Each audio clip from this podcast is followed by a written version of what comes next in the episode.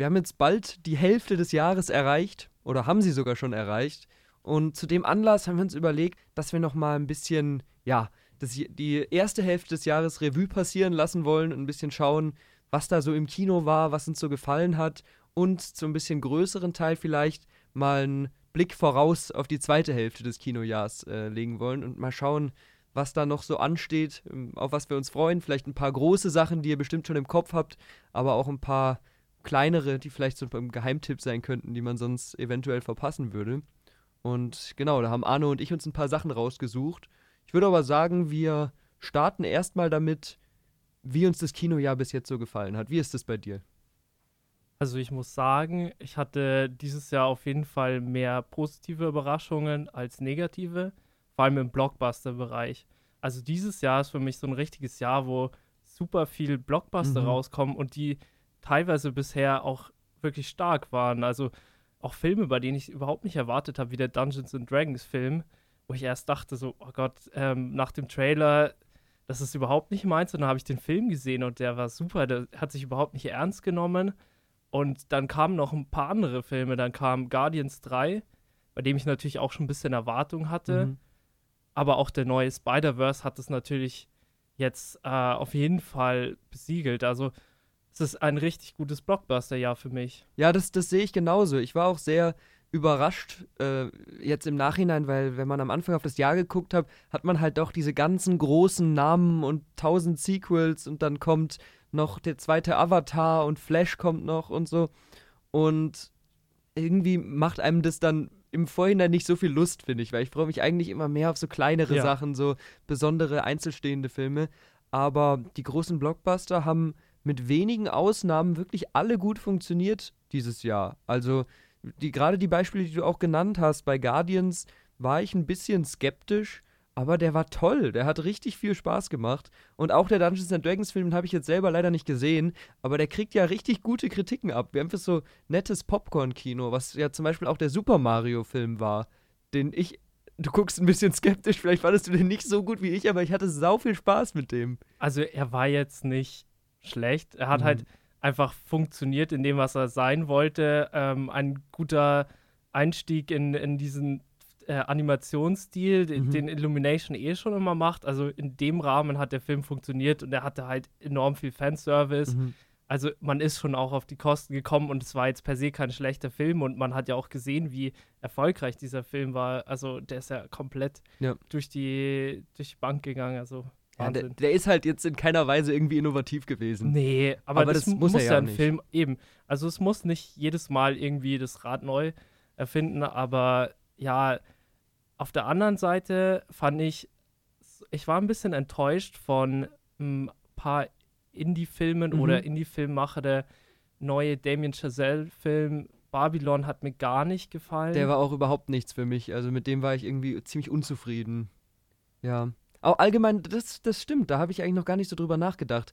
Die kleineren Filme, vielleicht ist man da kritischer, das kann natürlich sein, aber die haben mich auch ein bisschen weniger überzeugt dieses Jahr. Ja, auch, also da bin ich vielleicht kein gutes Beispiel, bei der ähm, Christian Petzold-Film Roter Himmel, mhm. der auch sehr gelobt wurde von der Kritik, hat mir leider auch nicht gefallen. Also ich fand letztes Jahr war ein richtig gutes Film, äh, ja, für Indie-Filme, mhm. also mit After Sun oder Come On, Come On, das waren das richtig stimmt. starke Filme, die sehr gefühlvoll waren. Aber ich fand es auch schön, jetzt mal wieder solche Filme im Kino zu haben, die dann auch wirklich zeigen, ähm, was so ein Blockbuster alles kann. Ganz genau und auch eben so aus technikmäßig alles, alles rausholen. Aber ich habe auch äh, mit Felix hier auf dem Kanal eine Kritik zu The Whale gemacht, der mhm. uns auch nicht so richtig gut gefallen hat. Also natürlich, Brandon Fraser war super, aber alles andere war irgendwie so äh, gewollt und das ist mir jetzt bei mehreren Filmen aufgefallen. Also ich will jetzt nicht hier eine ewig lange Liste ja. anfangen, aber relativ früh im Jahr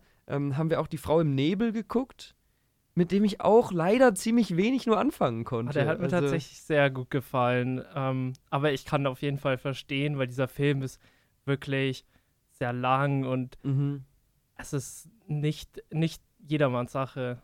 Ja, also das ist, das ist schon wirklich kein Mainstream-Kino ja. mehr. Also vielleicht um die Leute abzuholen, die den nicht mitgekriegt haben, und es sind bestimmt viele. Ähm, das ist ein Film von Park Chan-wook aus Japan oder Korea? Äh, das ist ein japanischer Film. Also, es ist eine Mischung. Also, ich weiß jetzt gar nicht mehr, ob sie Japanerin Mhm. oder, oder Koreanerin ist, weil da ist ja diese Sprachbarriere Stimmt. in dem Film, was ein zentrales Thema ist. Ja, genau, und es geht eben um einen ja, Polizisten, der einen Mordfall aufklärt und dann aber irgendwie in eine private Beziehung mit der Angeklagten gerät. Ja. Also, und das ist, klingt eigentlich sehr spannend und ich hatte wirklich Lust drauf, aber du hast schon recht, das ist halt sehr langsam und sehr bedacht alles. Ja. Und für mich auch irgendwie war es dann nicht innovativ genug. Aber gut, trotzdem finde ich, kann man mit dem Kinojahr schon sehr zufrieden sein. Also ich habe jede Woche das Gefühl, es startet irgendwas, was Ja. ich gerne sehen möchte. Auf jeden Fall. Also es war auch so, es sind ja noch ein paar Oscar-Filme gekommen Anfang des Jahres, weil der große Preisträger lief ja letztes Jahr an. Mhm. Aber dann kamen dieses Jahr so ein paar Filme wie Tar, den ich richtig gut fand. Fablemans hat mir auch gefallen, Mhm. der aber auch ein bisschen Kritik bekommen hat, weil der schon wirklich sehr arg kitschig ist. Ja. Aber das ist halt Spielberg, das muss man mögen. Ähm, ansonsten, der Ari Aster-Film, den fand ich auch ganz interessant. Also würde jetzt nicht sagen, das wird einer meiner Highlights dieses Jahr sein, aber es war ein Film, wo ich halt länger drüber nachgedacht habe. Für mich wird es eins der Highlights dieses Okay, Jahr. ja, Also aber das den- kann ich auf, absolut verstehen. Mm, Der hat richtig viel Spaß gemacht. Also was heißt Spaß hat er eigentlich nicht gemacht, aber das war ein sehr, sehr besonderer Film. Ja. Also ich glaube, wir versuchen gar nicht zusammenzufassen, um was es Nee, geht, weil das, äh, ja, das ist sehr schwierig. Aber wenn ihr mal ja sehr eigenes Kino sehen wollt, dann guckt euch den auf jeden Fall mal an. Ja, wollen wir vielleicht gleich schon zum Vorausblick weitergehen? Ich das glaub, können da, wir machen, ja. da haben wir ein bisschen, bisschen mehr, was ansteht. Wir haben uns überlegt, das ein bisschen chronologisch zu machen. Also es kann sein, dass wir da ein bisschen ausreißen, ein bisschen abschweifen. Das kennt man ja von uns. Aber dass wir jetzt so Woche für Woche mal schauen, wann kommt mal was Interessantes. Und wir haben uns da so ein paar Sachen rausgepickt, die wir für besonders äh, ja, spannend halten. Genau, dann fangen wir direkt mal an mit ähm, dem nächsten Blockbuster, der am 29.06. startet, Mhm. Indiana Jones and the Dial of Destiny. Ähm, ja, das ist der fünfte Indiana Jones-Film, äh, Regie für James Mangold, der auch äh, Logan gemacht hat. Und das ist der letzte Indiana Jones-Film mit Harrison Ford. Mhm. Ja, da, das wird sehr spannend Ja. nochmal. Also, das ist so ein Film, ich wünschte mir, der wäre äh, gut. Ja, Also, ich will da auch rausgehen und sagen, ach, das ist ja wieder einer von den guten Blockbustern dieses Ja. Jahr. Weil ich halt sehr großer Fan von den ersten drei Indiana Jones-Filmen bin. ich auch, absolut. Ja, die Kritiken sind ja nur sehr gemischt bis jetzt. Ja. Deswegen, ich bin gespannt, aber ich habe da Bock drauf. Ich habe irgendwie. auch Bock und ich war auch etwas verwirrt, als ich gehört habe, der Film wird in Cannes laufen. Mhm. Ich dachte mir, warum, warum zeigt man den Film? Genauso Elemental, der auch bald kommen wird. Ähm, dachte ich, war ich echt verwirrt, dass man den zeigt. Deswegen habe ich da gesagt oder habe mich da noch ein bisschen von den Kritiken absetzen Mhm. können, weil ich dachte mir, ja, ich will mir jetzt auch den Film nicht schon im Voraus Ja. irgendwie madig machen. Deswegen, ja, ich freue mich da auf jeden Fall drauf. Ja. Ich finde aber, das ist auch eine sehr komische Tendenz, dass so große Blockbuster halt außer Konkurrenz in Cannes gezeigt Ja. werden, weil eigentlich ist es ja nicht der Sinn dieses Festivals. Nee. Eigentlich ist es ja ein Indie-Film-Festival Ja. ziemlich. Deswegen hat mich das auch ein bisschen gewundert. Und ich glaube, es hat dem Film auch, also ich meine, das ist jetzt reine Spekulation, aber ich glaube, es hat dem Film auch ein bisschen was genommen, weil halt so früh schon erste Kritiken und erste Meinungen dazu rauskamen und das Cannes-Publikum natürlich ein sehr kritisches Publikum ist und deswegen die ersten Stimmen alle ziemlich kritisch sind. Und das ist ja eigentlich keine richtig gut, gute Publicity für so einen Film. Nee, absolut nicht. Vor allem nach dem letzten Film, der Ja. ja auch nicht äh, so beliebt war, ähm, hat man dann auch direkt äh, schon, es geht man schon eher von einer Enttäuschung Mhm. aus tatsächlich. Aber ich, ich freue mich, wenn ich mich vom Gegenteil überzeugen kann. Und ich mochte auch die Trailer. Ich finde, Ja. die haben so ein bisschen diese Abenteuerstimmung aufgegriffen. Natürlich, Ja. es ist digitaler als vor 30 Jahren, aber da ist ja mit zu rechnen bei so einem Film. Ja, sie haben ihn auch äh, verjüngt im Mhm. Trailer, was ich gesehen habe. Und das soll ja auch irgendwie so ein paar äh, Zeitspanne überbrücken, Mhm. so, soweit ich weiß. Und es sah auch im Trailer sehr gut aus, Ja. finde ich. Also, man hat natürlich nur dunkle Shots im Trailer gehabt. Wenn sie den jetzt dann im Hellen noch verjüngen, ist die Frage, wie gut das funktioniert. Aber das hat mich schon überzeugt. Da hat man schon viel, viel schlimmere Verjüngungstechnik. so ja, auf jeden Jahren Fall, ja. ja. Also, gerade hier Irishman. Es Oh war ja. schon gut, aber da hattest du wirklich teilweise Szenen, wo man sich gedacht hat, ah, vielleicht hätten sie da ein bisschen mehr praktisch machen sollen oder so. Ja, wo ich bei Irishman auch das Problem gesehen habe, man hat halt einfach gemerkt, die Darsteller sind 70, die Ja, bewegen sich genau. nicht mehr wie 30-Jährige. Also das war schon komisch, als dann jemand zu Joe Pesci Hey Kid gesagt hat. Und ich Ja. dachte mir, das, das ist einfach nicht glaubwürdig. Ja, weil selbst wenn das Gesicht CGI-mäßig verjüngt ist und es gut funktioniert, auch die Haltung, das klappt einfach nicht. Das, das, hat nicht gezogen. nicht. Deswegen mal schauen, wie es hier ist, weil da, äh, ich rechne auch mit ein paar Action-Szenen mit dem Ja. verjüngten Harrison Ford, deswegen mal gucken, ob, ob man da auch sieht, dass da eigentlich ein über 70-jähriger Mann rumspringt. Ja, vielleicht hätten sie wieder on Aaron Reich casten sollen. Das hat so gut funktioniert beim ersten Mal. Naja. Ja, also das ist schon mal, kriegt, finde ich, für mich einen Daumen, Daumen hoch, auf den bin ich sehr Ja, gespannt. w- bei mir definitiv Ja. auch. Was ist das nächste, was du auf deiner Liste hast? Ich habe dann am 13.07. Mission Impossible 7. Mhm. Hast du davor noch was? Nee, davor habe ich nichts mehr. Bei mir geht es erst ein bisschen später los. Mission Impossible 7, ja. Also ich muss sagen, ich bin jetzt kein Riesenfan der Reihe. Die sind immer geil, wenn man die anguckt. Also in dem Moment des Guckens denke ich mir mal, ach, irgendwie ist das besser als in Erinnerung. Und gerade der erste hat so einen, ja auch mit Jean Reno und so, so irgendwie so einen ganz coolen Vibe. Die späteren sind halt technisch mega interessant, weil die so geile praktische Stunts machen und Tom Cruise, auch wenn der als Person natürlich hinterfragbar ist, Ja.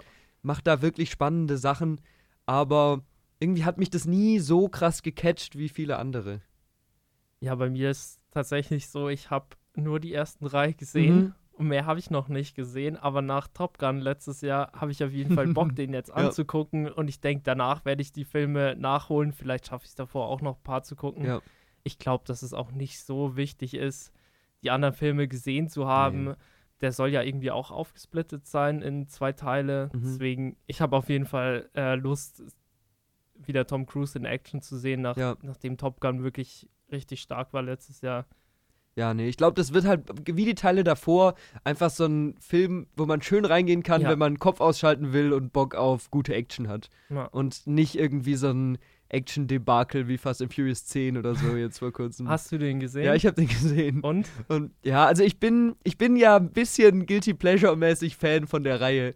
Also ich, ich habe die als Kind und Jugendlicher Mhm. mega oft geschaut und hab da irgendwie einen Nerv dafür. Also der trifft was bei mir. Und das hat der neue auf manchen Ebenen schon auch hingekriegt, weil eben Jason Momoa den Antagonisten spielt, der sehr gut funktioniert. Aber alles andere ist halt Vollkatastrophe. Also der hat viel zu viele Figuren, ist total zerschnitten, die CGI ist schrecklich, die Action ist überhaupt nicht gut gemacht. Also da ja, erwarte ich deutlich mehr von dem Mission Impossible Film. Ja, ich, ich bin auch dafür, wenn, wenn äh, Fast and Furious so komplett bonkers geht. Das fände ich super. also, ich habe gehört, der Film war noch relativ zahm für die Verhältnisse. Im letzten waren sie ja im Weltraum. Ja, genau. Also, sowas ist schon cool und ähm, das hat, gibt auch so, das hat auch so ein bisschen ähm, indische Blockbuster-Vibes, Mhm. wenn sich das dann auch völlig ernst nimmt. Die Filme nehmen sich ja immer komplett ernst. Ja. Das ist ja das Interessante an Fast and Furious. Da haben die schon auch Potenzial, Spaß zu machen. Das kann ich verstehen. Ja, sehe ich auch so, aber ich denke, da könnte man trotzdem noch deutlich Ja, mehr rausholen als Fall, das, was sie machen. Also, naja. Ja, aber auf jeden Fall ist das was, ist das was für Action-Fans. Ja, Der nächste Punkt wäre dann wahrscheinlich schon Oppenheimer. Bin ich da ja richtig? genau. Der große Showdown an dem Tag Oppenheimer vs. Barbie. Das stimmt. Was ist das für ein Datum? Das ist der 20.07. Der 20.07. Ja, also da. Ich, über welchen willst du zuerst reden? Wir, wenn wir schon bei Oppenheimer sind, dann können wir gerne über Oppenheimer reden. Ja, also Oppen Oppenheimer, der, der sieht schon geil aus. Ja. Also es ist halt ein Nolan und die sind schon immer spannend. Ich bin jetzt nicht so der allergrößte Nolan-Fan, das habe ich hier schon ein paar Mal gesagt, aber trotzdem bin ich, ich hab Bock. Ich habe auch Lust. Was mich ein bisschen abschreckt, ist die äh, Laufzeit dieses Filmes. Ich Mhm. glaube, der geht äh, über zwei Stunden 40, Mhm. wahrscheinlich sogar noch länger. Und ich weiß auch noch nicht ganz, was er da mir erzählen will. Ob das dann wirklich nur so ein Drama ist oder ob das wieder so ein Espionagefilm wird.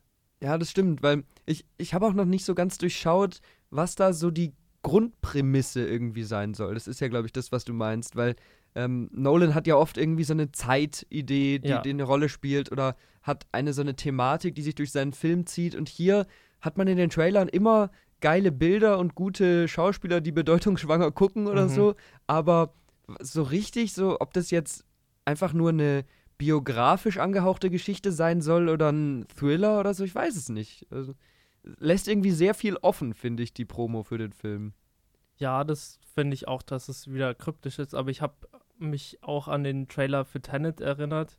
Und der Film ist natürlich auch mega kryptisch, Ja. aber der Trailer hat es auch geschafft, da nicht viel vorwegzunehmen. Also das kriegt er immer gut hin. Ich bin da auch immer ein Fan davon, wenn man jetzt nicht alles im Trailer verrät. Und deswegen habe ich da schon Lust drauf.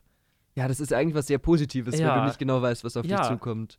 Also es ist immer noch äh, ein Christopher Nolan-Film und da kann man auf jeden Fall mit einem hochwertigen Film rechnen. Ob der Ja. jetzt storytechnisch auch was hergeben wird, das ist einmal dahingestellt, aber auf jeden Fall von den Bildern, von den Eindrücken Mhm. der Atmosphäre, auch der Soundtrack. Ich fand es mega stark, der Soundtrack bei Tenet von Ludwig Göransson, ähm, weil Hans Zimmer hatte ja dann aufgehört mit ihm zu arbeiten, weil er an Weil er Dune Dune gearbeitet gemacht hat. hat, ja. Und ich fand, das war für mich ein richtig guter Wechsel. Mhm. Ähm, deswegen bin ich auch gespannt auf diesen Film, ja. Ja, die Nolan-Filme haben immer was zu bieten. Selbst Ja. seine, ja, aus meiner Perspektive schlechteren Filme, wie zum Beispiel Tenet, hat, haben trotzdem ganz klare Stärken und haben ganz tolle Schauwerte. Deswegen den im Kino zu sehen, das wird super. Ja, genau. Ja, und dann im direkten Kontrast dazu äh, haben wir Barbie äh, von Greta Gerwig.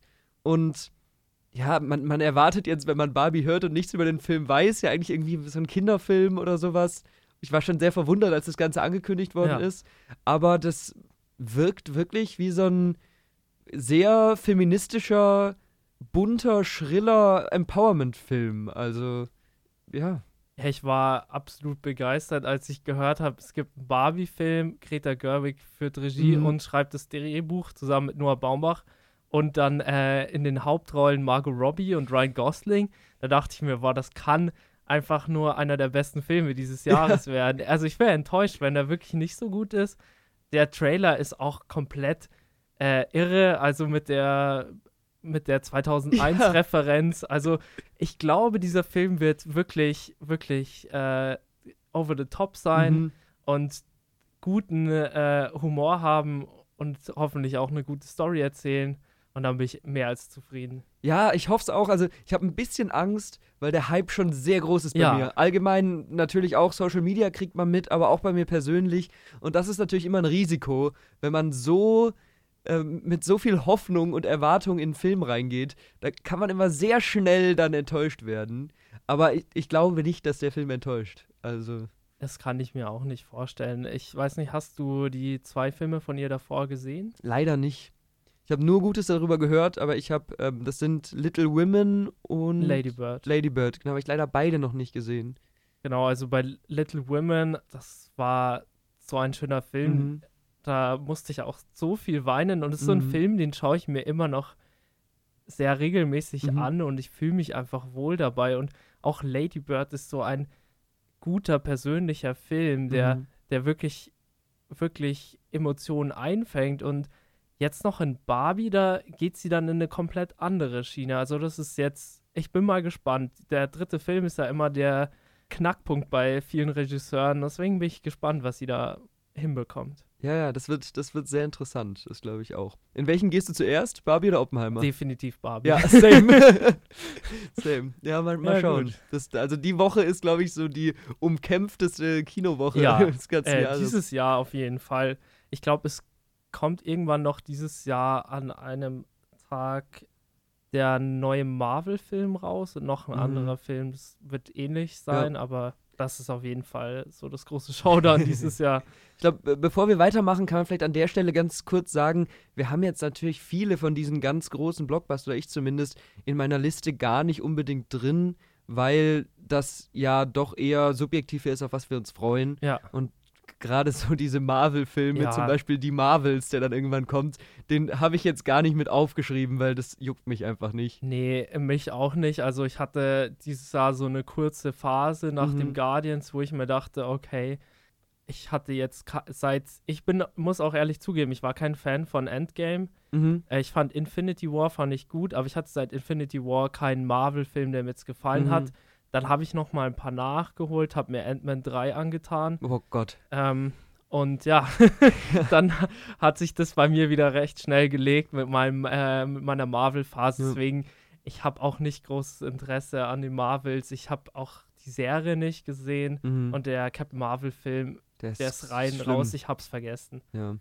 Nee, also deswegen nicht wundern, wenn bestimmte Sachen in unserer Liste fehlen. Das Ja. ist einfach ziemlich subjektiv. Jetzt machen wir weiter am 27.07. und da kommt für mich ein sehr spannender Film Hm. raus, nämlich Talk to Me. Den habe ich auch auf meiner Liste. Das ist ein, ja, ein A24 Horrorfilm und die Prämisse ist eigentlich, klingt irgendwie sehr basic, finde ich. Nämlich, es gibt eine, eine Hand oder ein, ja, ein Objekt und wenn man dieses Objekt berührt, dann kann man mit den Toten sprechen.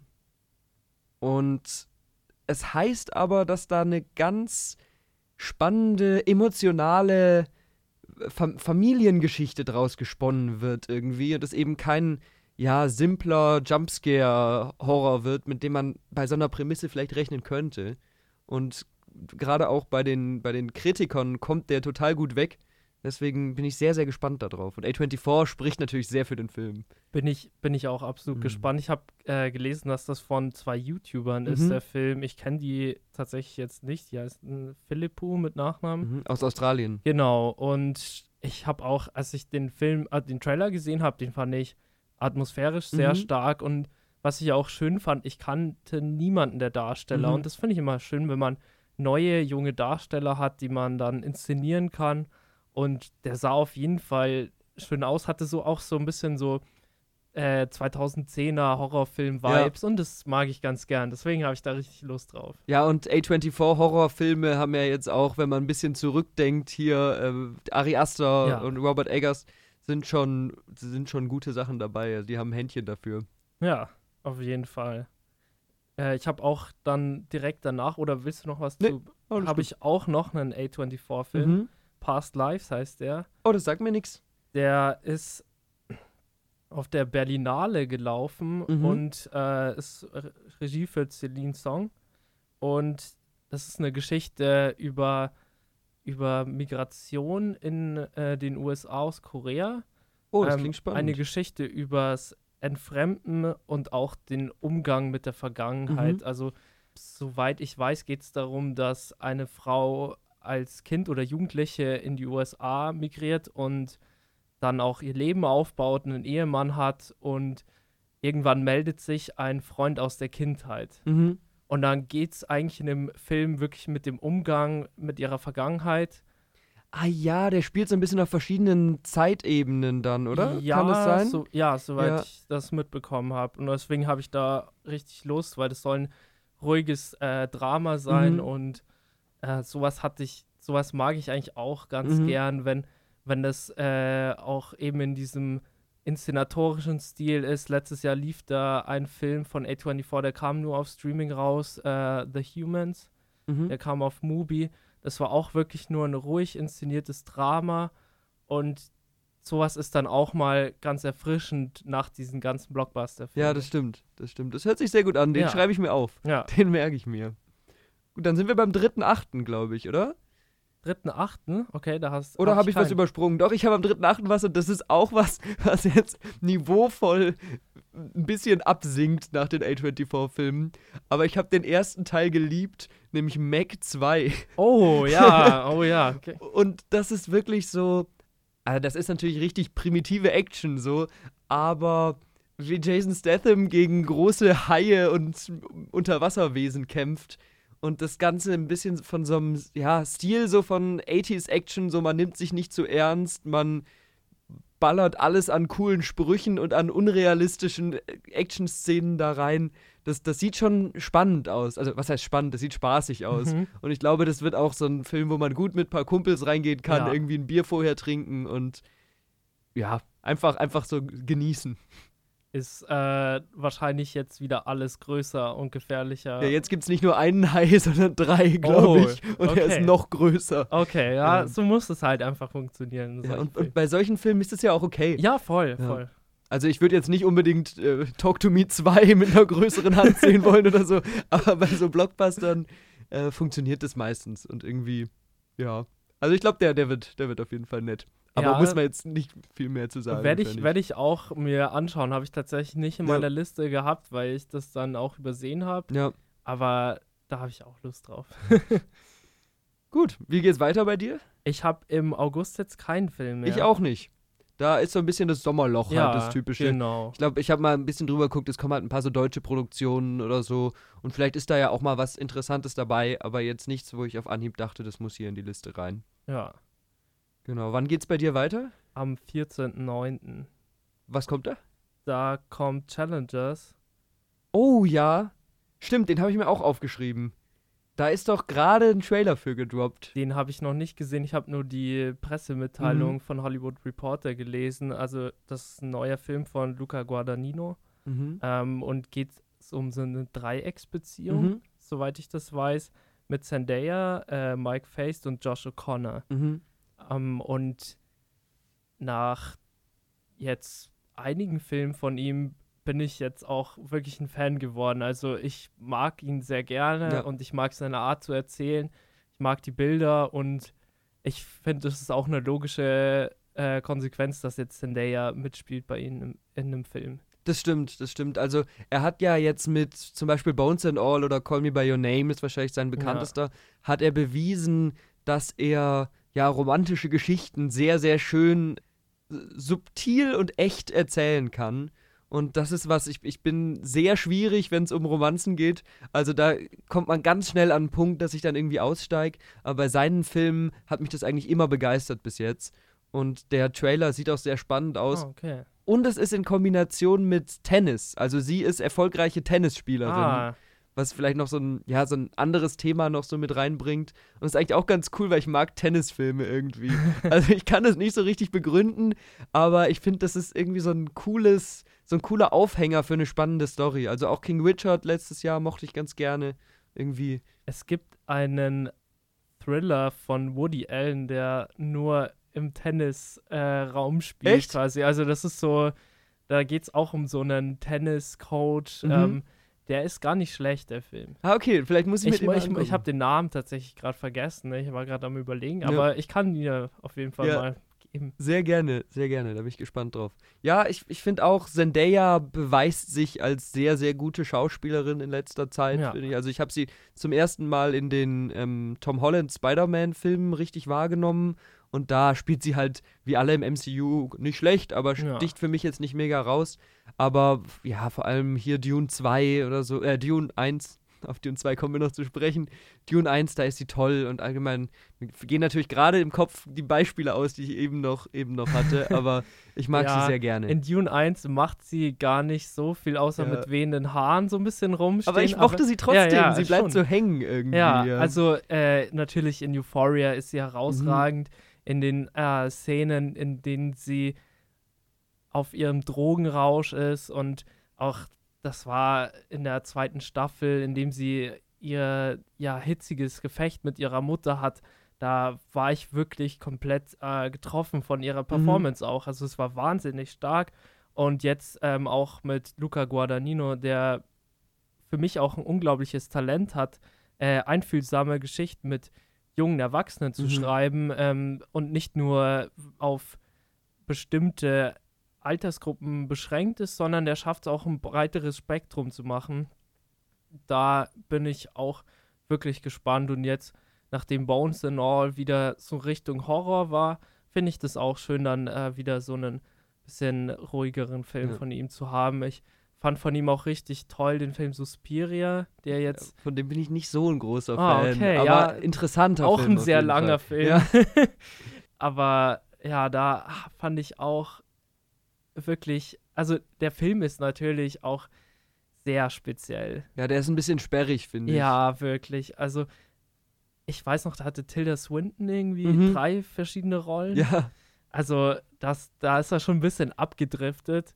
Aber jetzt in Bones and All ist er dann noch relativ ruhig geblieben Mhm. und ich glaube, das wird jetzt bei dem Film wahrscheinlich auch so sein.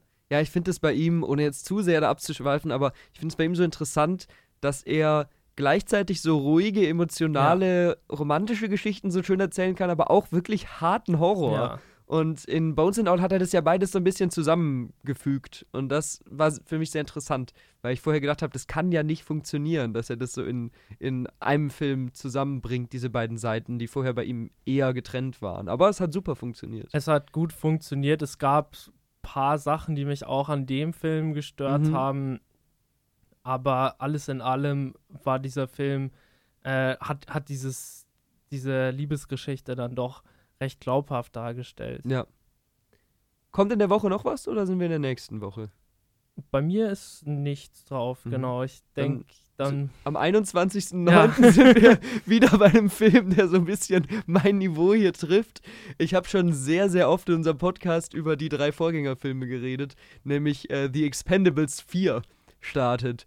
Und ja, ich muss sagen, ich habe ein bisschen Angst davor, weil schon der dritte Film nicht mehr so richtig das getroffen hat, was ich eigentlich gerne sehen will. Und ich kann mir vorstellen, wenn auch Sylvester Stallone hier eine eher kleinere Rolle nur einnimmt, dass das ein bisschen an dem vorbeischießt, was die Reihe eigentlich will. Vielleicht für die, die es bei meinen zig Ausführungen noch nicht mitgekriegt haben, es ist so ein bisschen so ein Wiederaufleben lassen der alten, ja, Action aus den 80ern, wenn die ganzen alten Stars wieder zusammengeführt werden und in den verschiedenen Filmen sind dann auch wirklich alle dabei, also Dolph Lundgren, Jean-Claude Van Damme, Mel Gibson, irgendwie äh, Donnie Yen ist jeder drin. Donnie Yen? ja. Ja, genau, Donnie Yen ist auch drin, ja. Und Chuck Norris. Und Chuck Norris, genau. Und äh, ja, das ist halt einfach auch wieder ein bisschen dumme Action, coole Sprüche und zu zusammenführen, wieder vor einigen von diesen alten Stars. Und der dritte Film hatte halt ein bisschen versucht, so eine jung, junge, neue Note mit reinzubringen, was für mich gar nicht funktioniert hat. Und ich bin gespannt, wie sie das im neuen jetzt handeln. Weil auch ein paar von den großen Stars abgesprungen sind. Also Bruce Willis, äh, Harrison Mhm. Ford, die sind beide nicht mehr dabei. Und eben Sylvester Stallone hat auch selber gesagt, er hat nur noch eine kleinere Rolle. Terry Crews ist auch ausgestiegen. Ich glaube, deutscher kann man das nicht aussprechen, als ich das gerade gesagt habe. Ähm, deswegen mal schauen. Aber irgendwie was Kleines in mir hat sich dann bei dem Trailer doch schon sehr gefreut. Also. Ja, ich habe auch, als ich da mir den Cast angeguckt habe, bin ich ja auch ein bisschen stutzig geworden, weil ich Mhm. dachte mir, oh, da fehlt ja die Hälfte, Ja. sind die noch nicht bekannt gegeben worden. Aber gut, ähm, man kann ja noch hoffen, dass, dass wir das irgendwie zusammenreißen. Aber ich denke mir auch, es gibt doch bestimmt genügend andere Action-Schauspieler, hätte man anfragen können, Mhm. ähm, bei anderen Leuten vielleicht noch. Also es ist ein bisschen aufgefüllt. 50 Cent spielt mit. Okay. Und ähm, Stanley Tucci ist auch drin, den ich eigentlich ganz cool finde, der aber gar nicht da reinpasst. so. äh, Vielleicht ist er dann auch super trainiert für den Film. äh, oder er ist so, äh, ich sehe ihn eher so als Mann im Hintergrund, Ja, kann- äh, irgendwie für die CIA arbeitet oder Ja, so. das kann auch sein. Ja, aber der, der Trailer verspricht halt auch wieder genau das. Also dumme Action, viel Rumgeballer. Äh, Jason Statham, wieder Jason Statham, wie er böse guckt und Messer auf Leute wirft und so. Aber ja, ich glaube, der wird spaßig. Ja, das auf jeden Fall. Genau, das war. Hast du sonst noch was am 21.09.? Nee, da habe ich nichts mehr. Wann geht's bei dir weiter? Die Woche drauf Mhm. äh, mit einem Film, der heißt äh, The Creator von Gareth Edwards. Oh ja, den, den, das sagt mir was, aber den habe ich übersehen bei der Recherche. Ja, das, ich weiß darüber auch nicht allzu viel. Ich weiß nur, dass natürlich wieder ein Sci-Fi-Film Mhm. ist und mit John David Washington und Gemma Mhm. Chan. Und es soll eben auch in der Zukunft spielen und es, der Film soll das Thema AI auch Mhm. behandeln. Mehr weiß ich tatsächlich auch nicht dazu. Ich habe ein paar Bilder gesehen, die fand ich recht interessant und deswegen habe ich den mal in meine Liste aufgenommen. Ich finde, es wirkt auch spannend, weil das mal einfach wieder ein Originalstoff von einer Sci-Fi-Story ist. Also was ganz Neues. Ja. Du hast keinen Sequel und soweit ich weiß, auch nicht mal eine Buchvorlage oder sowas. Da bin ich mir aber nicht ganz Habe ich sicher. auch nichts mitbekommen. Äh, und das verspricht schon ein bisschen was. Und es Ja. war auch wirklich von den Bildern, von den Computereffekten her und so, sah auch interessant und gut gemacht aus. Also ich glaube, da kommt mal wieder für Sci-Fi-Fans was, was Gutes raus. Wenn Felix jetzt hier wäre, dann wird der wahrscheinlich eine Stunde über den Film reden können. Was äh, hältst du von John David Washington? Wie fandest du den in Tenet? Ja, also wie gesagt, ich, ich mag halt Tenet nicht so gerne. Okay. Und ich finde, er hat da jetzt nicht so richtig die Chance gehabt, sich zu beweisen, Ja. weil der Film ja ein bisschen von der Prämisse lebt, dass die Figuren sehr kalt und austauschbar sind. Und deswegen kann er ja wenig emotional rüberbringen oder wenig zeigen, wie er Tiefe darstellen kann und so. Mhm. Ich mochte ihn in dieser coolen Rolle, die er da irgendwie hatte. So dieser, er war halt so der coole Typ. Und ja, mal schauen, ob er das in dem Film auch ist oder ob er da ein bisschen mehr Tiefe reinbringt. Ja, also ich fand ihn richtig gut in Black Clansman. Da Den hat habe ich er, leider nicht da gesehen. hat er auch, aber auch eine komplexere Rolle. Mhm. Und es ist halt auch ein Spike Lee-Film. Also da ist auch ein anderer Anspruch Ja. an äh, Charaktere. Aber in der Rolle hat er mir tatsächlich in Tenet gefallen, Mhm.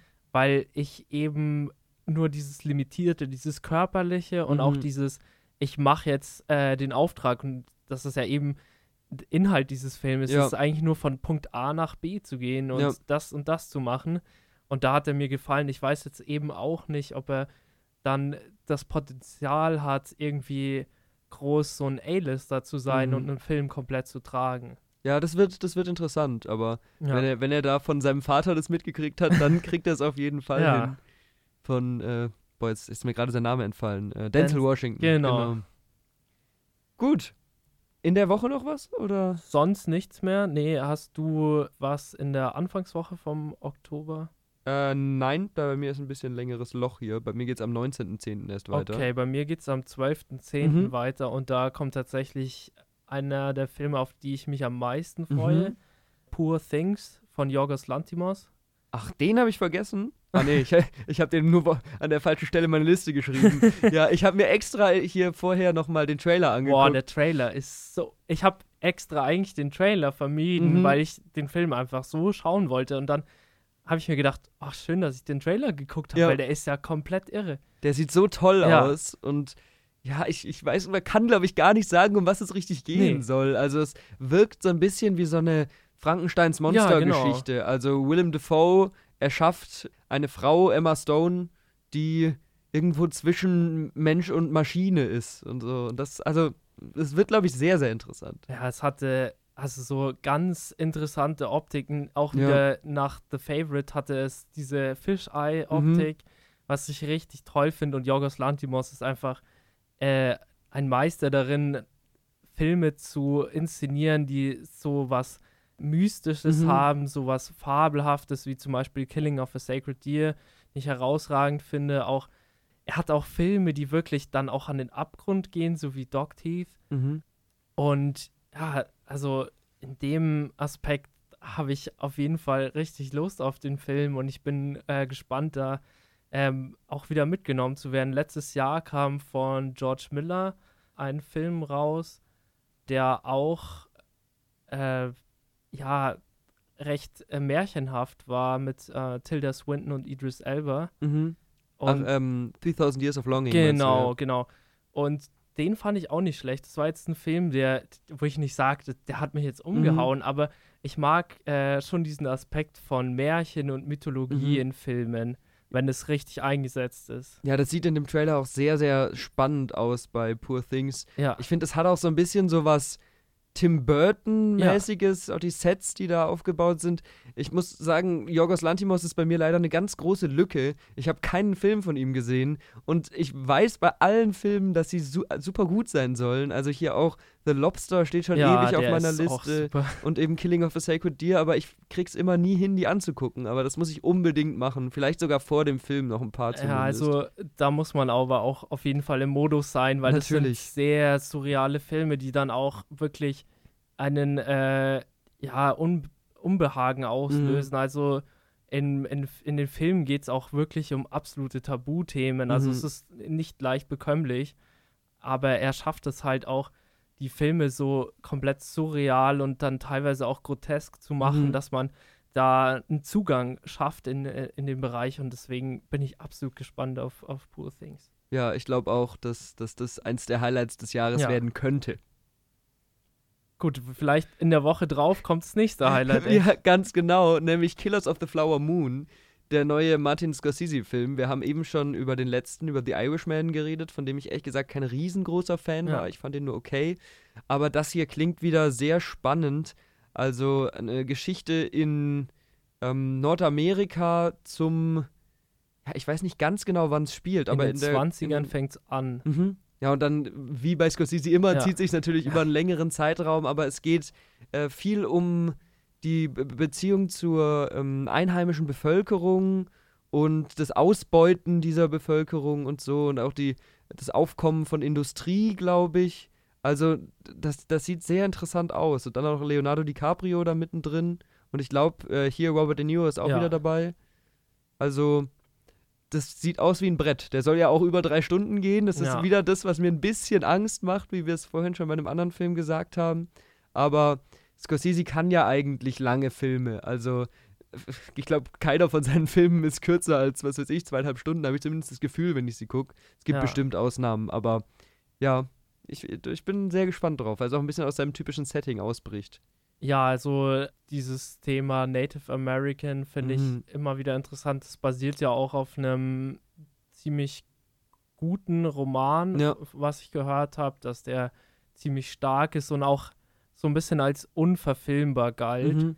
Und das ist natürlich äh, für Scorsese immer wieder eine Herausforderung, so einen Film Mhm. zu machen. Und ähm, dann äh, mit natürlich DiCaprio in der Hauptrolle. Auch Jesse Plemons spielt auch noch mit. Also ich bin da wirklich gespannt. Mhm. Als ich auch die ersten Bilder gesehen habe vom Film, war ich auch komplett geflasht. Also da sind ja Set-Fotos aufgetaucht schon vor ein paar Jahren Mhm. um äh, ein bisschen Hype zu kreieren.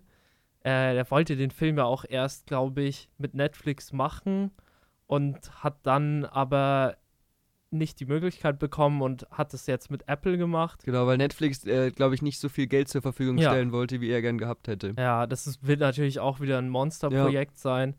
Und da bin ich auch äh, richtig gespannt, weil der zählt auf jeden Fall zu einer meiner Lieblingsfilmemachern. Äh. Ja, und hat auch so ein komplett breites Spektrum an Filmen.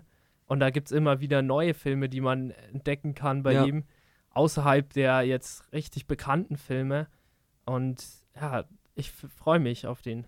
Ja, ich, ich auch. Also, ich finde es auch sehr spannend. Da haben wir vor ein paar Wochen schon mal im Podcast drüber geredet, deswegen will ich das nicht zu weit äh, ausbreiten hier. Aber ich mag auch die Art der Kollaboration mit ähm, Apple. Ja. Weil die den ja auch ganz normal ins Kino bringen wollen. Ja. Und nicht wie Netflix das macht, eine Woche ins Kino, damit der für die Awards nominiert werden kann, sondern der soll ganz normal über einen längeren Zeitraum im Kino laufen und dann eben gleichzeitig oder etwas später auch bei, bei Apple TV zur Verfügung sein. Und ich glaube, das ist so die Art der Zusammenarbeit zwischen Streamer und Kino, die ich gerne mehr hätte und die Ja. wahrscheinlich auch gut funktioniert. Definitiv. Also bei Irishman, den ich dann an meinem Fernseher geguckt habe, Ja, hatte ich auch das Gefühl, boah, hätte ich den lieber im Kino geguckt, weil das ist schon schade, wenn du so einen Monumentalfilm Ja. hast, so, das werden ja beide sein, und dann musst du den daheim gucken. Also das, da, das wird dem Film nicht gerecht Ja. und äh, da bin ich auch kein Fan von, von dem Netflix-Modell. Ich habe auch oft das Gefühl, da gehen ein paar Filme so ein bisschen unter. Gut, Marriage Story hatte zum Beispiel diesen Oscar-Push mhm. Aber auch jetzt White Noise, der ja auch sehr limitiert, de- den habe ich tatsächlich noch im Kino geguckt, weil der für eine Woche im oh Kino cool. kam. Ja. Aber so ein Film finde ich schön, wenn der, wenn der dann auch auf der Leinwand ist. Ja, ich finde, alle Filme sind natürlich im Kino geiler, aber Ja. gerade so große Produktionen, die viel auf Epik und sowas Ja. setzen, die brauchen eigentlich diese große, diesen großen Leinwand, weil auf dem Fernseher geht da ganz viel verloren und auch bei drei Stunden im Kino stört mich das nicht, aber zu Hause denke ich mir Ja. immer, gucke ich den jetzt an, der dauert so lang, ich muss früh aufstehen morgen und dann, Und ich habe auch das Gefühl, es raubt dem Film schon in der Produktion was Inszenatorisches. Das hatte ich bei den Marvel-Filmen tatsächlich jetzt, als ich, äh, weil die kommen ja recht schnell direkt auf Disney Plus. mhm. Und als ich da letztes Jahr den Thor, äh, Thor Love and Thunder gesehen habe, hatte ich auch das Gefühl, der ist gar nicht mehr so wirklich fürs Kino gemacht. Ja. Ja, das stimmt. Und das, äh, ja, hoffe ich drauf, dass es so, so Projekte wie Killers of the Flower Moon äh, in der Konzeption Ja. öfter gibt. Und ich glaube aber auch einfach, dass das ein guter Film wird. Ja, Sc Scorsese ist ja ähnlich wie Nolan eigentlich sehr verlässlich, bei so Filmen. Und selbst wenn es mal ein paar Aussetzer gibt, Mhm. richtig schlechte Filme sind da auch nicht dabei. Für mich, für, von denen, die ich gesehen habe, zumindest. Also. Ja, wirklich schlechte Filme fallen mir jetzt auch nicht ein. Also Silence war natürlich so ein bisschen langatmig und wusste ich auch nicht, was ich damit anfangen sollte. Also Mhm. wenn er so hart in seinen äh, Katholizismus, was bei ihm auch immer wieder ein Ja. Thema ist, abdriftet, kann ich ihm nicht ganz folgen. Aber er hat auf jeden Fall so ein breites äh, Repertoire. Einer meiner Lieblingsfilme von ihm ist After Hours und der ist nicht wirklich bekannt Nee, den kenne ich auch nicht. aus den 80ern und es Mhm. ist quasi eine, ja, eine Odyssee durch die New Yorker Mhm. Nacht, durch, durch äh, dieses Gewimmel der Stadt und ist, ist komplett drüber und komplett anders als seine anderen Mhm. Filme und da merke ich dann auch immer wieder so, wow, was, was, äh, was er da einfach kreiert hat alles, auch Ja. dann seine Frühwerke oder auch Filme, die jetzt zum Beispiel ja, inspirierend waren für den Joker-Film. ja. Ähm, es, ist, es ist super interessant, was der Mann in seiner Karriere alles geschaffen hat. Und er hört einfach nicht auf mit Filme machen. das stimmt. Hast du mitgekriegt, dass er jetzt einen Jesus-Film machen will? ja, das habe ich mitbekommen. Dass er irgendwie gesagt hat, äh, sein Treffen mit dem Papst hat ihn Ja. dazu inspiriert, einen Film über Jesus zu machen. Bin ich auch sehr gespannt, was da dann bei rauskommt. Aber ja. ja, hoffentlich nicht so wie der Mel Gibson-Film. den habe ich leider nie gesehen. Ich auch nicht. Aber da soll ja ein zweiter Teil Ja, kommen. genau, der soll noch blutiger sein. Die Passion Christi 2. Also das ist auch, das klingt eher wie so Comedy. ja, ja. Aber der, das dauert wahrscheinlich noch, bis der kommt, oder? der Pass- Scorsese. Nee, der Passion so. Christi 2 Film. Boah, da habe ich mich gar nicht informiert. Muss, Ja. ich, muss ich mal rein. aber der war auf jeden Fall nicht in unserer Liste für dieses Nee. Jahr. Also das dauert noch ein bisschen. Da könnt ihr euch drauf freuen. So, wann geht's weiter bei dir? Das war jetzt der 19.10. Ich habe nichts mehr im Oktober. Ich auch nicht. Gut, dann werden wir wahrscheinlich den Film haben, auf den wir uns vielleicht beide am meisten freuen dieses Jahr. Unter anderem Ja. zumindest, ja. Nämlich Dune 2. Ja, ich, der erste war geil. Ja. ja, ich, ich bin relativ großer Denis Villeneuve-Fan. Also, die Sachen, die ich von ihm gesehen habe, finde ich toll. Ist jetzt nicht vergleichbar mit Moritz und Felix, die auch oft hier sitzen, weil die sind, die vergöttern den richtig.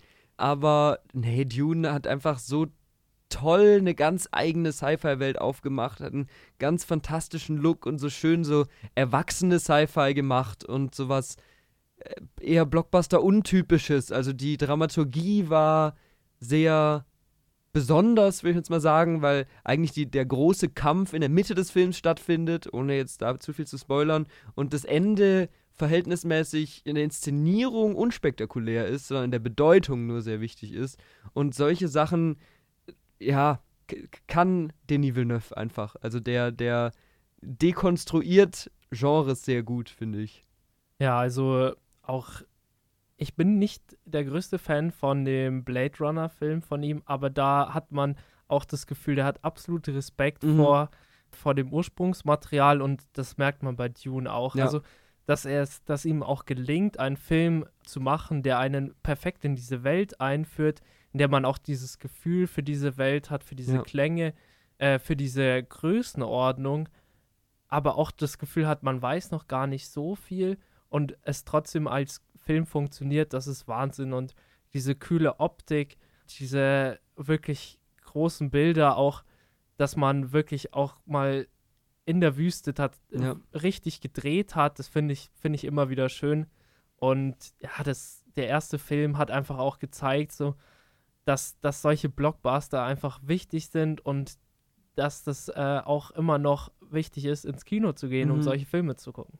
Das stimmt. Also ich fand das sehr witzig. Bevor der erste im Kino gestartet ist, habe ich mit ein paar Freunden einen Film geguckt und da lief dann der Trailer Mhm. und die haben dann gesagt, ja, das ist ja voll der Star Wars Abklatsch. und das fand ich irgendwie sehr witzig, weil die, ähm, das, der Roman Dune existiert ja schon sehr Ja. lange und George Lucas hat sich ja für Star Wars sehr viel bei Dune, äh, ich, man kann fast sagen, geklaut ja. weil gerade dieses Sandplaneten-Ding und äh, Spice kommt bei ihm auch vor, auf eine Art natürlich nicht so prominent wie in Dune, aber das ist ja auch eine, eine Währung in Star Wars sozusagen. Gibt es ja auch diese ganzen Spice-Händler dann. Mhm. Und da sind schon ganz klare Elemente da und es ist lustig, wenn man das nicht weiß, dass man sich denkt, ja, ja, der Film guckt sich alles bei Star Wars ab, aber eigentlich ist es umgekehrt gewesen. Ja, und gerade nachdem die letzte Trilogie von Star Wars für mich alles in allem auch enttäuschend war, Ja. War für mich dieses Thema Sci-Fi, Adventure ein bisschen abgehakt. Mhm. Also ich, ich war jetzt auch, ich habe mich auch nicht mehr wirklich für diese neuen Star Wars-Projekte Mhm. interessiert. Und dann kam halt der Dune-Film, wo ich erstmal nur daran interessiert war, äh, wegen dem Regisseur und auch wegen dem Cast. Und dann Ja. hat es der Film tatsächlich auch geschafft, äh, mich, mich da in diese Welt reinzubringen. Und ich äh, wollte mehr über diese Welt wissen und ich Mhm. fand es interessant. Und jetzt hat der Film natürlich auch noch, noch mal zugelegt an Schauspielern. Ich glaube, Florence Pugh ist jetzt dabei. Christopher Walken ist auch dabei, den mag Ja. ich sehr gerne. Ja. Und auch, also das Casting ist, ist fantastisch, dass man da einen Batista dazu geholt hat, der perfekt in diese Ja. Rolle passt und auch da die Möglichkeit bekommt, auch mal was anderes zu spielen Ja, und sich weiterzuentwickeln. Und äh, Timothy Chalamet natürlich als Hauptdarsteller ist phänomenal. Also ich fand im ersten Film schon wirklich gut, wie er, wie er da diese Rolle verkörpert hat. Mhm. Und wer mir besonders gefallen hat, war Rebecca Ferguson Mhm. als seine Mutter.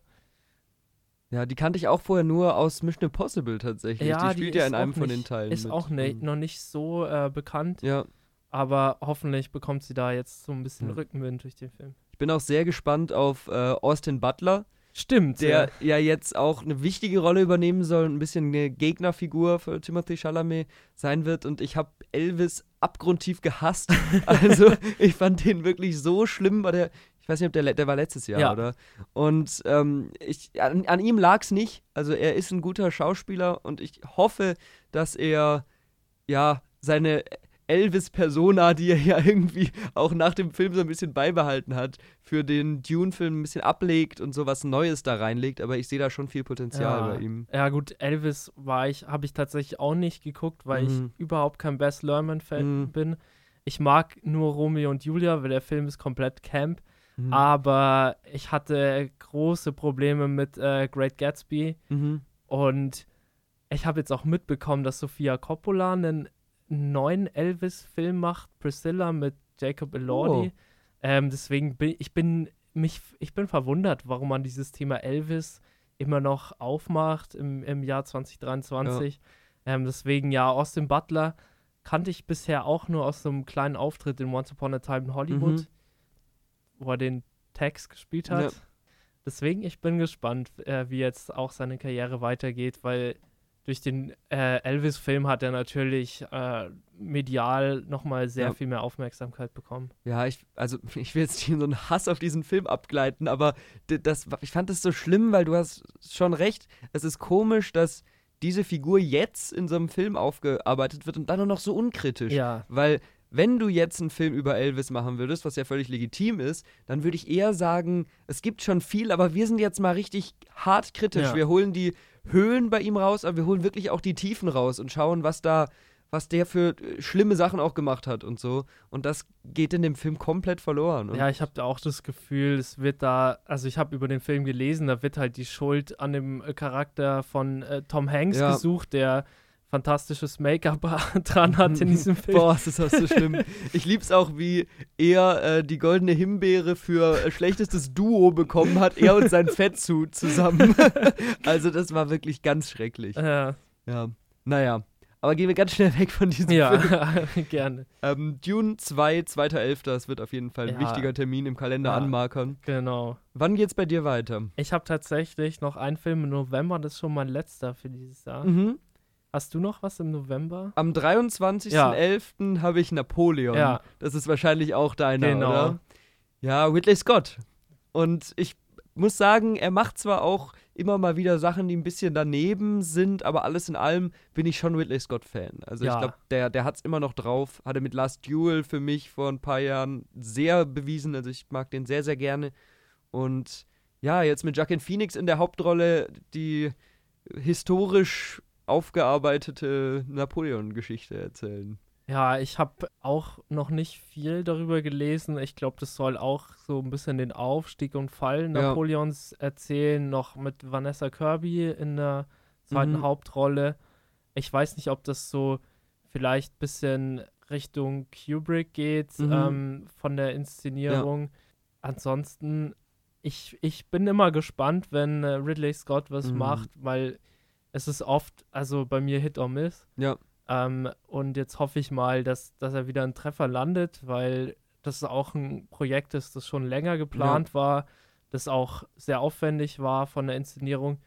Und ich auch das Gefühl hatte, in letzter Zeit kamen nicht mehr so viel Historienfilme, die wirklich jetzt so viel Aufmerksamkeit generiert haben. Ja, ich musste auch, als es angekündigt worden ist, als erstes an Gladiator denken, Ja. natürlich, weil das ja so sein großer Historienfilm eigentlich ist, mit dem er auch, ja, ich weiß nicht, ob er damit bekannt geworden ist, aber es ist wahrscheinlich doch einer seiner herausstechendsten Filme. Ja, gut, er hatte noch äh, Joaquin Phoenix oder Was? Ridley Scott. Ridley Scott. Ach so, ja, gut, er hatte noch Blade Runner gemacht. Davor. War Blade Runner davor? 82 Ach, okay, krass, und ja. äh, Alien. ja. Ja, stimmt. Okay, dann ist es nicht sein, Der sein erster großer Film gewesen, aber es ist Ja. auf jeden Fall auch, wenn man seine Filmografie anguckt, einer, der da sehr, sehr weit Ja. rauskommt. Also, Der jetzt auch einen äh, zweiten Teil bekommt. ja, ja da, da, das weiß ich auch nicht so richtig, wie ich das finden ich soll. nicht so, ich also, davon halten soll. Wusstest du das, dass es mal wohl, ich weiß nicht, wie ernst das gemeint war, aber es gab den offiziellen äh, Pitch vom Studio, dass sie Gladiator 2 machen wollen und das zu einer Zeitreisegeschichte machen wollen. ganz, ganz seltsam. Also, ich weiß jetzt nicht, wie ernst das in Erwägung gezogen ist, aber es ist wohl wirklich bis an die oberste Ebene gekommen. Wow. Und dass der dann irgendwie, ich glaube, in der Zeit vorreisen sollte in, in nach Nazi-Deutschland. Also so ganz, ganz, ganz komisch. okay, das klingt ein bisschen wie der Plot von Evil Dead 3. Also, Stimmt.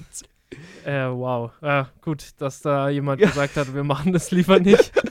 Das wäre das wär ein ganz schräges Sequel geworden. Mal gucken, ob der, ob der zweite Teil, den sie jetzt wirklich machen, mehr zu bieten hat. Aber du hast gesagt, das war dein letzter äh, Ja. dieses Jahr. Also ich habe noch ein paar Sachen bei den Filmen, die jetzt kommen, und es sind nur noch zwei bei mir, kann man nicht so viel dazu sagen, weil einfach noch nicht so viel dazu bekannt ist. Aber am äh, 14.12. startet Wonka. Das Ah. ist der, ähm, ja, Prequel-Film zu Charlie und die Schokoladenfabrik, wo es um Willy Wonka geht. Und ich finde, das klingt ein bisschen schräg, aber es, Timothy Chalamet spielt die Hauptrolle. Und das macht irgendwie einen sehr spannenden Eindruck. Also, ja, aber ich irgendwie, ich bin halt Timothy Chalamet-Fan, Ja. das hat man wahrscheinlich schon gemerkt. und ich kann mir vorstellen, dass er da was rausholen kann. Und irgendwie, natürlich ist es so ein bisschen dieser, wir machen aus allem Franchise-Wahn, aber da sehe ich es halt auch ein bisschen. Also ich glaube, man kann aus dieser Entstehung von der Schokoladenfabrik und wie Willy Wonka die Umpa Lumpas trifft, kann man irgendwie schon was, was rausholen. Ja, ich, ich bin auch großer Fan von ihm und ich schaue mir auch alles an, was er macht. Ja. Deswegen habe ich da auch Lust drauf. Ja. Und der letzte Film, der bei, bei mir drauf ist, am 21.12., ist ein Film, der ganz sicher wahrscheinlich der schlechteste wird, den wir hier auf unserer Liste haben, nämlich Aquaman 2. Oh, Und auch hier wieder Aquaman 1 ist so ein bisschen so ein, so ein Guilty Pleasure-Film von mir. Also der ist natürlich total drüber, aber ich, ich mochte den irgendwie, wie der so ein bisschen rausgestochen hat in diesem DC-Universum. Da haben wir auch vor ein paar Folgen mal eine extra, äh, ja, einen extra Talk zu gemacht zum DCU. Also hört da mal rein, wenn ihr Lust habt. Aber Aquaman, das hat halt sowas sich nicht allzu ernst nehmendes, epochales unter Wasser mit ganz viel teilweise wirklich nicht so gutem CGI, aber trotzdem so schöne Schlachten und so coole dumme Sprüche und Jason Momoa ist ja auch, ich finde, der kann gut so charismatische, bisschen edgy Helden spielen so. Deswegen bin ich gespannt, was aus Teil 2 rauskommt. Also, die ersten Kritiken sagen, es ist der schlechteste Superheldenfilm seit ganz, ganz langer Oh. Zeit. Ähm, der ist ja auch richtig ein bisschen durch die Produktionshölle gegangen, weil sie Amber Heard dann Ja. fast rausschreiben mussten wegen den Skandalen da mit Johnny Depp. Mal gucken, was es wird, aber ich wollte ihn trotzdem gerne nennen, weil wenn der auch nur annähernd so viel Spaß macht wie der erste, dann ist es zumindest mal ein ja, Samstagnachmittag wert, sich den anzugucken, glaube ich. aber spielt der Film jetzt noch in diesem DCEU? Ja, also es ist offiziell der letzte Film im DCEU. Also der letzte Film, bevor James Gunn den Cut macht. Also Okay. der war schon abgedreht, bevor James Gunn übernommen hat. Ah, Aber das hängt ja eh irgendwie gar nicht mehr richtig zusammen alles. Also die, die Kontinuität macht da eh überhaupt keinen Sinn mehr. Deswegen hoffe ich, dass er einfach für sich steht, für Mhm. sich funktioniert und irgendwie lustig ist. Ich habe noch in der Vorschau gesehen, dass ein Film kommt, der Blue Beetle heißt. Ja. Und der soll schon im neuen James Gunn DCEU spielen. Ja, also da ist es so, der Film ist auch schon gefilmt und produziert worden, bevor James Okay. Gunn ähm, übernommen hat, aber der steht sehr für sich allein. Und James Gunn hat gesagt, die Figur wird die erste Figur sein aus seinem neuen Universum, die eine Rolle spielt. Der Film selbst zählt aber noch nicht zu seinem DCU, was er einführt, Okay. also ohne E, nicht Okay. DCEU, sondern DCU, sondern der erste wirkliche Film bei ihm ist dann der neue Superman, der kommen soll in zwei, drei Jahren. Aber Okay, kleinen ja. Exkurs noch hierzu gemacht. Hast du den ersten Aquaman gesehen? Nee, ich habe nur dieses äh, fantastische Lied von Pitbull gehört, wo er ähm, äh, Ocean to Ocean heißt das, Mhm. genau. Wow, Ja, das hat mir gereicht. ja das trifft den Film auch sehr gut, glaube ich. Aber ja, ich finde, um das abzuschließen, der Film wird sehr gut durch eine Szene beschrieben, wo unter Wasser ein riesiger Kampf ist in einer Arena, wo Lava durchfließt. Und in Oh. der Mitte sitzt ein achtarmiger Oktopus, der auf acht Trommeln gleichzeitig trommelt. Und das ist schon, ja, mit so, mit so dummen Sachen hat man mich dann schon sehr schnell. Ja, ich habe auch gehört, dass äh, viele Leute gar nicht so abgetan waren von dem Film. Also, dass Ja. er schon auch nicht so ernst war wie die Genau. anderen äh, Filme, die jetzt von Zack Snyder waren. Und das ist ja dann auch mal nicht verkehrt. Ganz genau, ja. Aber das ist dann hier unser absoluter Höhepunkt des Jahres. Spannend. Also wir haben jetzt natürlich sehr, sehr, sehr viele Filme genannt. Ja. Und wir werden bestimmt auch sehr, sehr, sehr viele Filme nicht genannt haben, die es hier noch ja, gibt, die noch kommen werden. Also was ich noch einschieben würde, ich habe noch ein paar Filme aufgeschrieben, bei denen ich jetzt noch nicht einen Start gefunden habe. Es kann sein, dass die nächstes Jahr erst kommen. Mhm. Es kann aber auch sein, dass die schon dieses Jahr kommen. Es waren zwei Filme, die in äh, Cannes gelaufen Mhm. sind. Ähm, auch der Preisträgerfilm, der in Cannes lief, ähm, das war zum einen Anatomy of a Fall Mhm. von Justine Tri Triet. Ja, Genau. französischer Film auf jeden Ja. Fall. Ähm, ich habe jetzt auch extra nicht den französischen Titel gesagt. Ähm, äh, und hier geht es äh, erstmal, denkt man, dass es ein Whodunit-Film Mhm. ist, aber in Wirklichkeit geht es eher so um die Zerlegung äh, einer Ehe, um Mhm. äh, das Zuweisen von Schuldgefühlen, auch um das Scheitern äh, von, vom, äh, ja, von der Erziehung des gemeinsamen Sohnes. Und da spielt Sandra Hüller mit, die tatsächlich auch in einem anderen Film mitspielt, den ich, auf den ich mich, ja, ich würde jetzt nicht freuen sagen, weil das Thema ist sehr hart. Ja. Zone of Interest von äh, Jonathan Glazer Mhm. Der Under the Skin gemacht hat. Und hier geht es um ein, äh, um die Familie Höss, die ja sich äh, neben einem KZ einquartiert, ähm, en, mitten in äh, der Nazi-Zeit und Mhm. es geht eigentlich eher so um äh, ja, ein Familiendrama im, in diesem Hintergrund. Und der Film soll sehr hart sein und wirklich hart an die Substanz gehen und dann immer noch äh, auch einen gewissen, äh, eine gewisse Spur an Menschlichkeit zeigen. Und dieser Film hat dann tatsächlich auch gewonnen dort. Mhm. Ähm, deswegen, ich habe da auf jeden Fall Interesse an beiden Filmen und mir hat auch Sandra Hüller dieses Jahr gefallen in Sissy und ich. Äh, Mhm. hatte sie auch die Hauptrolle und ich bin dann auch mal dafür ein bisschen mehr deutsche Filme zu gucken, Ja. weil ich bin da immer so, ich übersehe die oft. Der Film ist jetzt, sind beide auch keine deutschen Filme, aber Ja. mit deutschen Darstellern. Und das ist, es gibt auch gute Filme, die jetzt mal äh, nicht englischsprachig sind. Ja. Und das muss ich auf jeden Fall auch dann mal angucken. Ja, ich finde, das sind auch die zwei, die bei dieser Cannes-Berichterstattung sehr rausgestochen haben. Also natürlich, da sind bestimmt noch viele andere tolle Filme dabei, aber den beiden kann ich mir eben, weil sie da sehr gut angekommen sind, der auch den Preis gewonnen hat, kann ich mir auch vorstellen, dass die einen Kinostart kriegen und das würde mich sehr freuen. Ja. Weil viele Sachen kommen ja dann nie bei uns an, Ja, die, die in Cannes laufen. Das ist oft sehr schade. Aber bei den beiden würde ich es mir wünschen. Also. genau. Und dann habe ich noch zwei Coming-of-Age-Filme, die Mhm. komplett anders sind. Äh, zum einen Are You There, God? It's Me, Margaret. Ähm, von äh, Kelly Freeman Craig. mhm. Ähm, und das ist die Regisseurin, die hat bisher einen Film gemacht, The Edge of 17. Mhm. was einer meiner Lieblings-Coming-of-Age-Filme ist. Und äh, hier spielt auch Rachel McAdams mit und Kathy Bates. Und Mhm. es geht eher, es basiert auf einem in den USA sehr, sehr beliebten Roman, in dem es einfach um den Beginn der Pubertät bei einem elfjährigen Mädchen geht. Mhm. Und es soll auch sehr einfühlsam sein, ähm, auch sehr witzig. Und ich finde, in äh, The Edge of 17 hat sie bewiesen, dass sie gute Figuren einfängt, die realistisch sind und auch diese, ja, unangenehme Zeit Mhm. im Teenageralter Mhm. perfekt einfangen kann. Ähm, und dann auf der anderen Seite haben wir einen Film, auf den freue ich mich richtig, der heißt Bottoms Mhm. ähm, von Emma Seligman. Die hat bisher nur auch nur einen Film gemacht, der heißt Shiver Baby. Mhm. Äh, der kam auf Mubi raus nur hier. Ich hoffe, der kriegt jetzt einen Kinostart dann, weil dieser Film hat in mir äh, doch mehr Anxiety ausgelöst als so manch an Horrorfilm. Mhm. Und in Bottoms äh, geht es um, ja, da wird quasi äh, Fight Club auf die Highschool übertragen. Zwei Okay. ähm, eher Außenseiterinnen wollen jetzt endlich äh, ihre Jungfräulichkeit verlieren und beschließen, einen Fight Club zu gründen, damit sie bei Cheerleaderinnen landen können. Okay. Und das wird dann äh, ja ein bisschen blutiger Ach tatsächlich. krass. Und das hört sich sehr spannend Ja, an. das also, ist komplett over the top äh, mit äh, Rachel Sennett. Ich weiß nicht, ob du Bodies, Bodies, Bodies Den gesehen habe ich hast. leider verpasst. Okay, die hat da nämlich auch in Shiver Baby schon so eine Rolle gehabt, wo sie wirklich aufgegangen ist als Mhm. so eine äh, komplett schrille Persönlichkeit und jetzt äh, in dem Trailer, das sah super spaßig Ja. aus.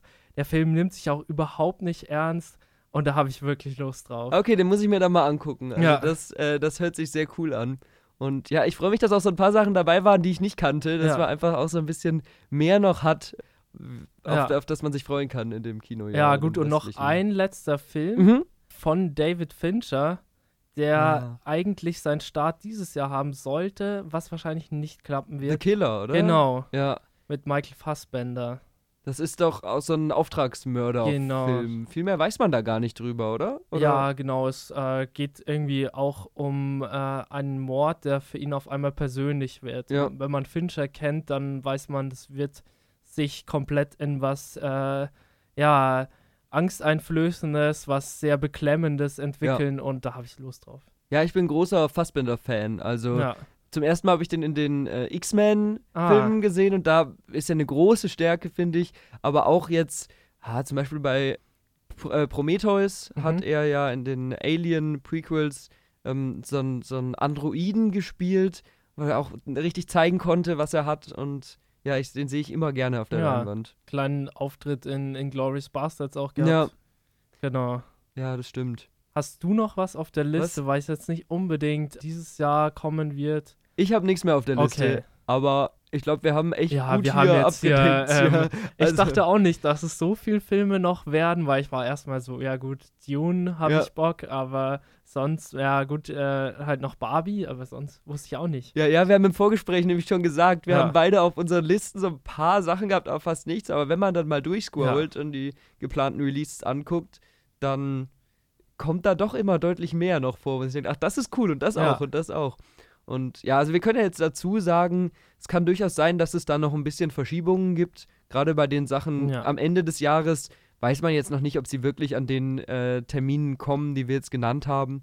Aber von der Grobrichtung her stimmt es auf jeden Fall. Ja, ich bin auch immer äh, nicht so ein Fan von dieser Marvel-Strukturierung von Filmen, dass man da eine Timeline Ja. bis 2030 ungefähr hat.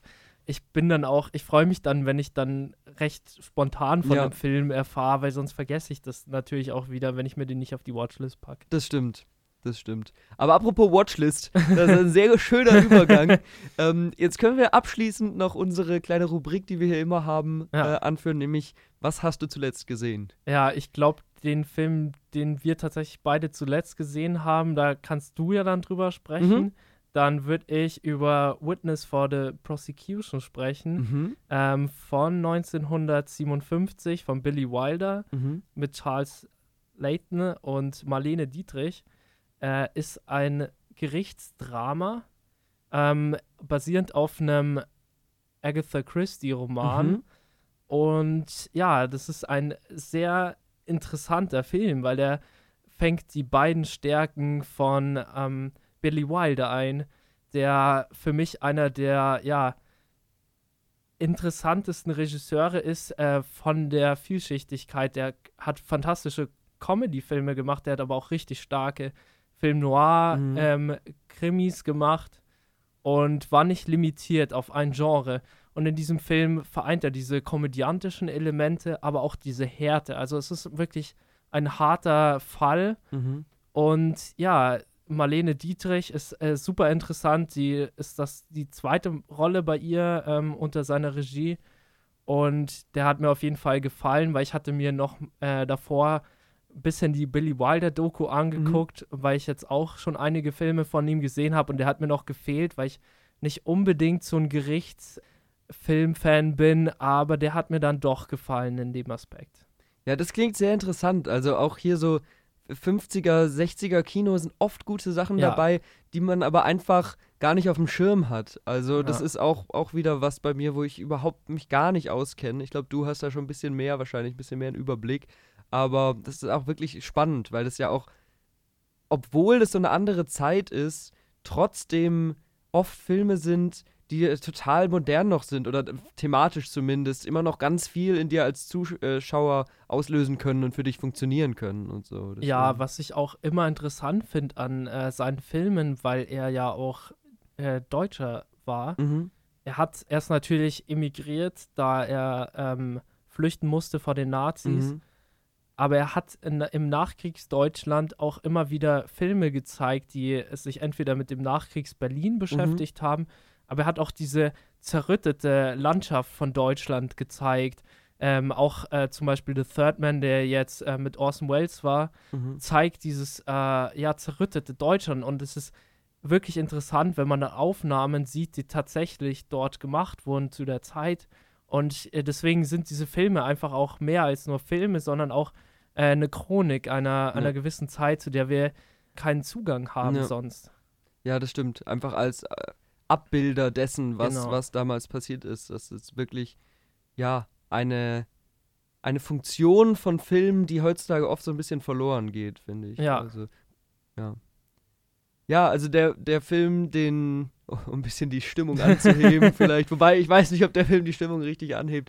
Ähm, der Film, den wir als letztes gesehen haben, äh, den wir zusammen in einer Wiederaufführung im Kino geschaut haben, ist äh, der Blade Runner, über den wir eben schon kurz gesprochen haben, von Ridley Scott 1982, glaube genau. ich, hast du gesagt. Ja, wer die Story nicht kennt, wir sind in der Zukunft, wobei wir sind im Jahr 2019, aber in, aus damaliger Perspektive in der Zukunft und sind in so einer sehr steampunkigen Welt, ähm, in der Androiden existieren, die sich fast nicht mehr vom Menschen unterscheiden lassen, die auf der Erde aber verboten sind und ähm, Harrison Ford, mit dem wir passenderweise auch den Podcast begonnen ja. haben, ähm, jagt eben diese Androiden und es geht ganz viel um Menschlichkeit und was macht einen Menschen aus und wie funktionieren Emotionen und so. Und das ist ja ein tolles Beispiel dafür, dass Sci-Fi-Filme, auch wenn ich Star Wars liebe, deutlich mehr sein können als Star Wars, dass die sehr tief reingehen können und dass es eigentlich das perfekte Genre ist, um so philosophische Fragen anzusprechen. Ja. Und gleichzeitig ist es aber auch ein sehr stimmungsvoller 80er-Jahre-Film, der ganz tolle Sets und tolle Kostüme irgendwie hat und eine sehr, sehr spannende Welt zeichnet. Also wir haben, wir haben auch nach dem, sorry für den langen Monolog, aber über den Film könnte ich wahrscheinlich drei Stunden reden.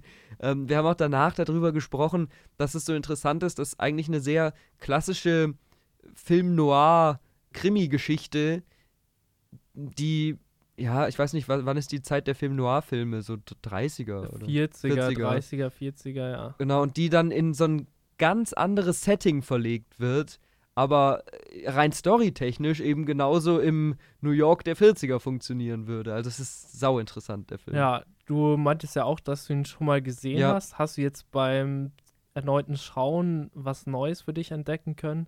Ja, also der Film ist sehr komplex, finde ich. Also sowohl in seiner ähm, Message, in seiner Aussage, als auch in seiner, in seiner Handlung. Also gut, die Handlung selbst ist, lässt sich leicht zusammenfassen, aber wenn man in die Details guckt, dann springt der sehr viel, macht sehr viele Unterhandlungsstränge äh, auf und funktioniert auf ganz vielen verschiedenen Ebenen, da passiert wieder was, was man nicht so richtig einordnen kann und so. Dementsprechend habe ich das Gefühl, den beim zweiten Gucken jetzt erst so richtig durchschaut zu haben. Also gut, richtig durchschauen kann man den mhm. wahrscheinlich nicht, dafür ist er zu offen, aber richtig verstanden zu haben. Und ich glaube auch, auf der Basis kann man noch mehr aus dem Film ziehen, weil manche Szenen hatte ich gar nicht mehr in Erinnerung oder habe ich beim ersten Gucken gar nicht so richtig verstanden, was die jetzt bringen sollen oder wieso die gerade in dem Film sind. Und beim zweiten Mal merkt man dann natürlich, ah ja, da hat er sich wirklich was gedacht, weil das ist das Interessante. Man kann, wenn man weiß, was auf einen zukommt, viel genauer darauf achten, was hinter den einzelnen Szenen steckt. Und hier merkst du halt wirklich, bei jeder Sequenz ist ein Hintergedanke da. Also da ist ja. immer was, was dieser Grundmessage über künstliche Intelligenz und Menschlichkeit eine neue Ebene hinzufügt. Also es ist, ja, es ist ein ganz, ganz toller Film. Ja, mir ist auch aufgefallen jetzt beim erneuten Schauen, ich habe dann auf, ist so ein bisschen auch auf dieses Worldbuilding mhm. geguckt. Und da ist mir eine Szene besonders aufgefallen, da unterhalten sich diese zwei Replikanten, mhm. um dann zu diesem Augenhersteller zu gehen. Und normal hört ein Film dann auf in der Szene, ähm, wo sie reingehen, mhm. aber die Kamera schwenkt weiter. Man sieht eine Gruppe von Fahrradfahrern da mhm. entlangfahren, so für 20 Sekunden.